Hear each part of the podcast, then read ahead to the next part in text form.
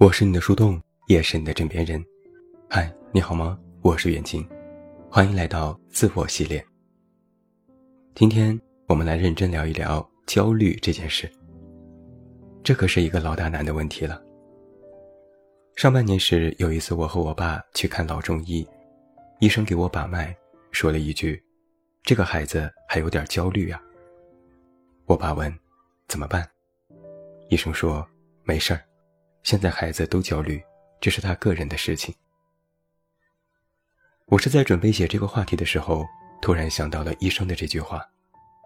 他可能只是随口说了一句，但细一琢磨，他无形当中透露出了关于焦虑的两个真相：一，现代人几乎每个人都焦虑；二，焦虑这件事只能靠自己解决。我和许多人都聊过焦虑，发现每个人的焦虑的程度各不相同。有的焦虑未来，有的焦虑眼下，有的焦虑没钱，有的焦虑婚姻，还有的焦虑程度很深，哪怕今天出门忘记带钥匙，都可以焦虑一整天。如果你总是觉得自己有各种各样不同的焦虑，那么你就很有可能是一个慢性焦虑者。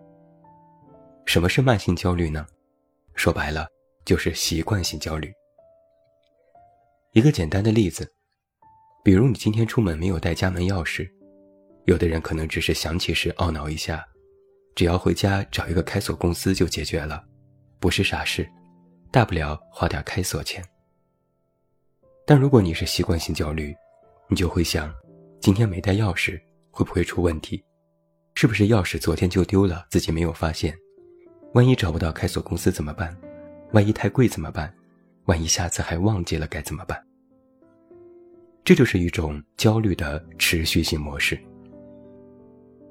焦虑是一个非常主观的感受，同样的一件事，可感受却因人而异。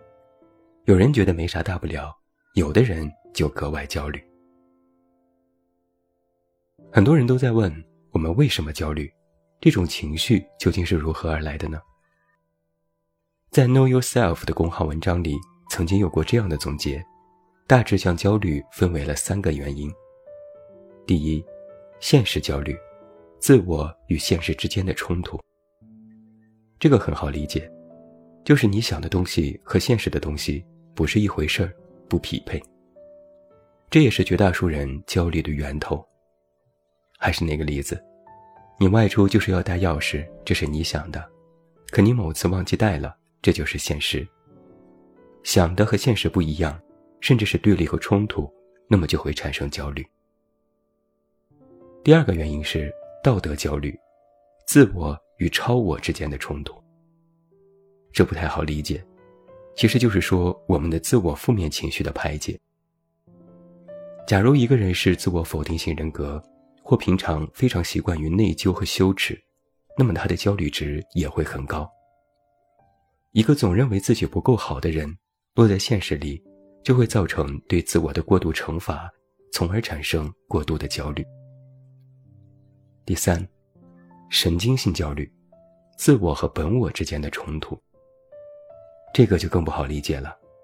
简单来说，就是焦虑本身只是一个表象情绪，它的作用是在为你传达警告的信号。来举个例子。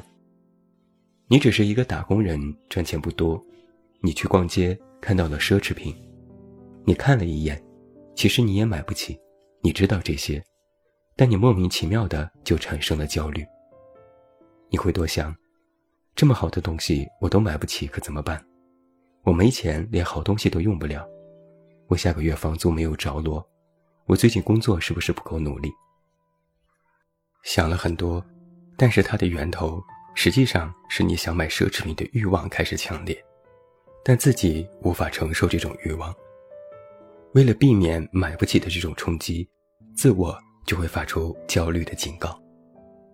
从你想买奢侈品但买不起的单一欲望，转移到了对自我现实生活的焦虑。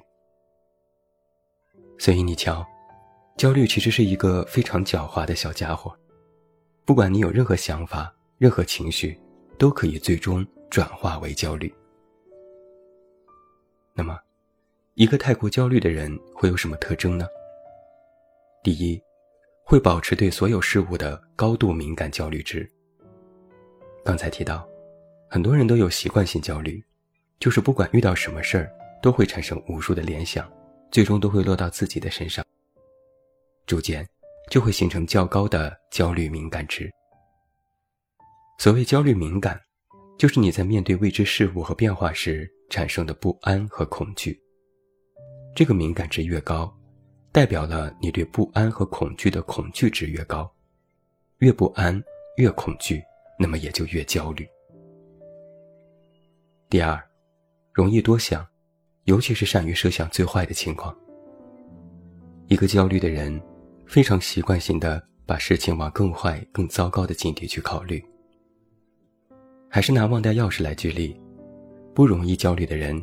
只是想着回家找个开锁就可以，但是太过焦虑，就会设想各种其他并不太可能出现的情况，什么钥匙丢外面了，找不到开锁了，太贵了，下次又忘记了等等。这里面有一个潜意识是，焦虑的人因为这次的事情没有处理好，就开始产生联想，把事情往更坏的方向去想，会觉得既然这次都处理不好，那么以后就会更糟糕。更无法面对。第三，会产生自我攻击。焦虑本身只是一种情绪，无关对错，但焦虑会带来诸多的负面影响，这需要我们每个人都重视。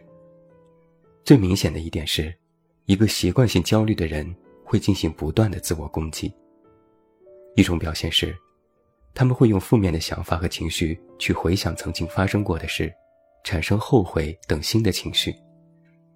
另一种表现是，他们会过于忧虑未来，认为自己不够好，根本没有办法处理好那些未知，从而更加的不自信和自卑，甚至于全盘的否定自我。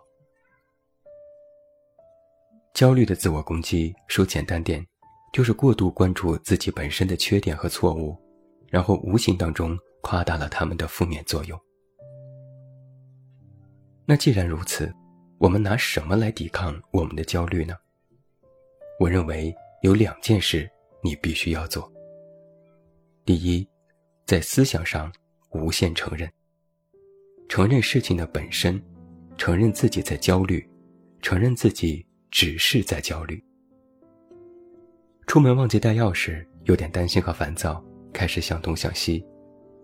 这时应该默默告诉自己，这件事的本身是忘带钥匙。而不是什么找不到开锁公司，不是以后也忘记带。承认事件的本身，会在潜意识里告诉自己，我只关注这件事本身，禁止自己多做其他的联想。那如果已经开始焦虑，那么就要告诉自己，对，没错，我现在是在不安，我在焦虑，我有一点担心。承认自己在焦虑，会接纳自己的这种焦虑。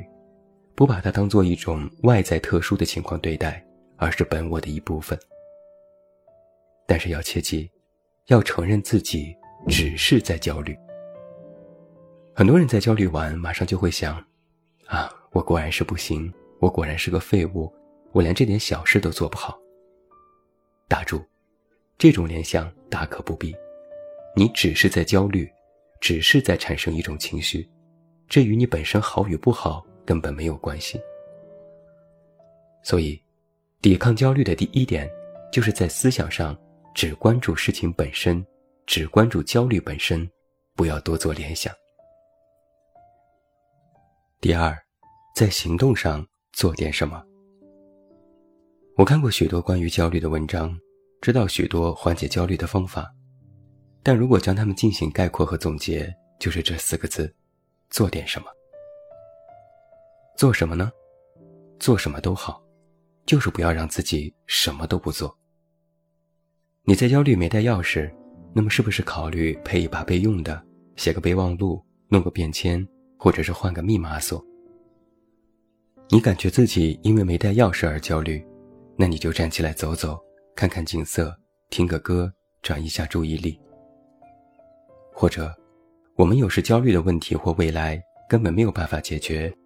比如买房啊、结婚啊、有钱啊等等，这时就更不要只单纯的在焦虑，或者是联想到自己不行，而是去做点什么。要么就是去努力工作，要么就是转移一下注意力，让自己休息。如果你依然有疑惑，我的建议是，就去做那些无用的事。所谓无用，就是你本来在焦虑某件事，可你为了缓解焦虑，去做了其他与这件事无关的事，去做了你当下最想做的事，去做能让你开心的事。这样做的好处是。可以将这些所谓的无用，但让你舒服和开心，来对冲你本来的焦虑。做点什么的根本目的，是让你保持一种意识形态和行为举止上的前进状态。光是陷于这种焦虑的情绪当中无法自拔，最后势必会产生极大的内耗。唯有保持这种前进，才能够缓解焦虑。所以。今天晚上我们的核心观点来了，首先承认，然后做点什么。这其实是一个接纳自我和保持前进的两步走战略。注意，这两者缺一不可，而且先后顺序不可更改。只有先承认自己在焦虑，允许自己焦虑，接纳自己焦虑，才能客观冷静地去面对它。先承认和面对，再通过做点什么。去对冲焦虑，那这就是一套完整的、可行的方法论。最后，我要着重提醒一点：焦虑本身是一种情绪，它不可能被彻底的抹杀，它会随着你的成长和现实的变化而一再出现。不同的年龄段都有不同的焦虑，它会伴随你一生。所以，我们在说抵抗焦虑，只是在解决你的某一次焦虑问题。如果我们把时间线拉到一生来看，“抵抗”这个词其实并不准确。我们所有的方法论实际上的作用，是为了更好的与焦虑共生。也就是这样的一句话：重要的不是治愈，重要的是带着他，好好的活下去。我是你的树洞，也是你的枕边人。关注公众微信“远近”，找到我。我是远近，晚安。